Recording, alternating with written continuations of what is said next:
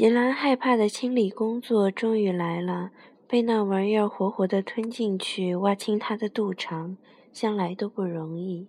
每天晚上，他都得硬着头皮下到地沟里，只有这样，他才能继续犯错而不受惩罚。自从科瓦尔斯基在工厂的每个角落里都安装了监控摄像头，吉兰不能像以前一样轻松地取样。朱塞佩出了事故之后，厂长趁机在整个工厂里安装了六个极为先进的数码摄像头，如同不知疲倦的眼睛，从早到晚监视他们的一举一动。避免这种惨剧再次发生，胖子信誓旦旦地告诉我们，嗓音里充满了悲伤。假装的悲伤骗不了吉兰。自大的费利克斯·科瓦尔斯基从来没有对老朱塞佩·卡米内蒂流露出丝毫感情，认为他不过是个没有用的醉醺醺的包袱。朱塞佩的事故给了他出乎意料的机会，他借机把一直以来的梦想变成了现实。从早到晚伸展四肢，躺在真皮扶手椅里，不用挪屁股就能眼观八方。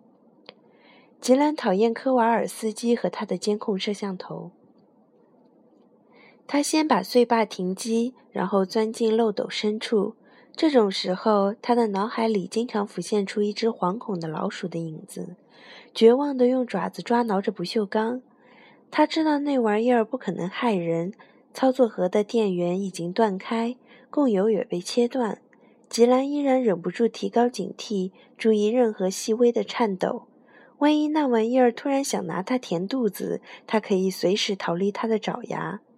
他先把两根压轴松开，然后从两排铁锤间穿过去，还需要扭动爬行约两米才能到达下面的轴承。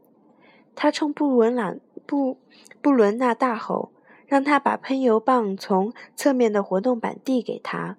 布伦纳这个瘦子因为一米八五的身高，没法爬进机器里，不能登上军舰，只能留在码头上，委屈地递一下三十二寸的活动扳手、喷油壶或是水管，让他很恼火。吉兰打开额头的灯，当天的收获就在那里，在温热的缸肚子里，他们在老地方等着他，有十来张，那是水柱唯一喷不到的地方。在布满刀片的最后一根轴的固定片与不锈钢内壁之间，东飞西舞的纸被气流冲到水灵灵的隔板上，而后搁浅在这钢铁凸壁上，没有继续滑下去送命。朱塞佩把他们叫做“活着的皮”，他们是大屠杀唯一的幸存者，小伙子，他激动地提醒着他。吉兰毫不迟疑地拉开吊带裤的拉链，把十几张湿漉漉的纸塞进 T 恤里。他给每个轴承上了油，把那玩意儿的肚子用水冲刷干净，然后从这座监狱里逃了出来，胸口捂着当天选上的纸张。科尔瓦斯基老爹像平时一样从扶手椅里挣扎着起来，把他一百公斤的肥肉挪到小阁楼的边缘。想到他的摄像头在好几分钟内窥视不到他的工人，他倍的感到难受。他永远不会知道维尼奥勒在他的碎爸的肚子里搞什么鬼。每天晚上，吉兰去浴室的时候露出天使般的微笑，让他无法安心。吉兰在滚烫的水柱下站了几乎十分钟，一天到晚都泡在污垢里，他实在忍受不了了。他必须不惜一切代价摆脱这一身肮脏，在泛黄的浴室里洗刷他的罪恶。他跨出厂门，走出街上，有一种逃离地狱的感觉。坐上带他回家的快铁后，他把那些纸拿出来，小心地贴在吸水纸上。吸水纸会把它们饱含的湿气通通吸走。明天，还是在这快铁里，活着的皮最终将死去。而他将把所有他们所含的文字释放出来。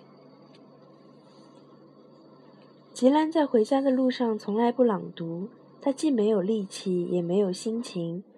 他也不去做橙色的折叠椅。把活着的皮贴在吸水纸上，放进公文包之后，他闭上眼睛。车厢摇晃着他疲惫的身躯，他渐渐又有了生气。在这宁静的二十分钟里，生命重新出现。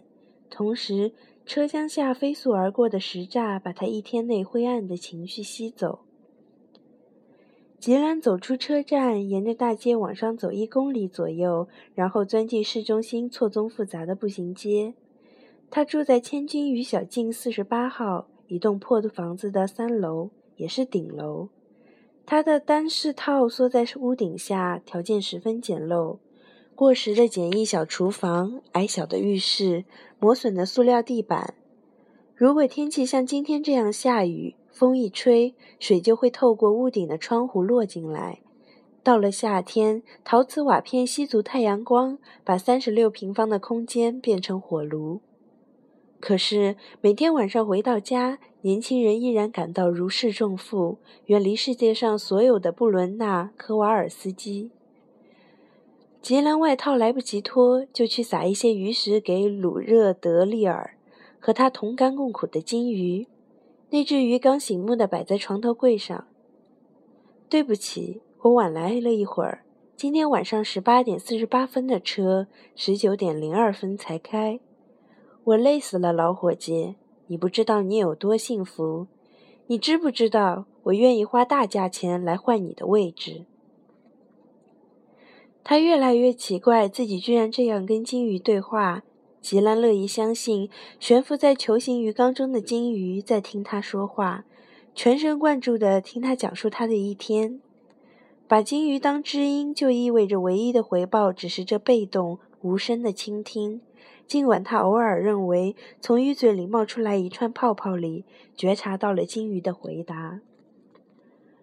鲁热德利尔游了一圈，向他致敬，而后开始吮吸浮在水面上的片状鱼食。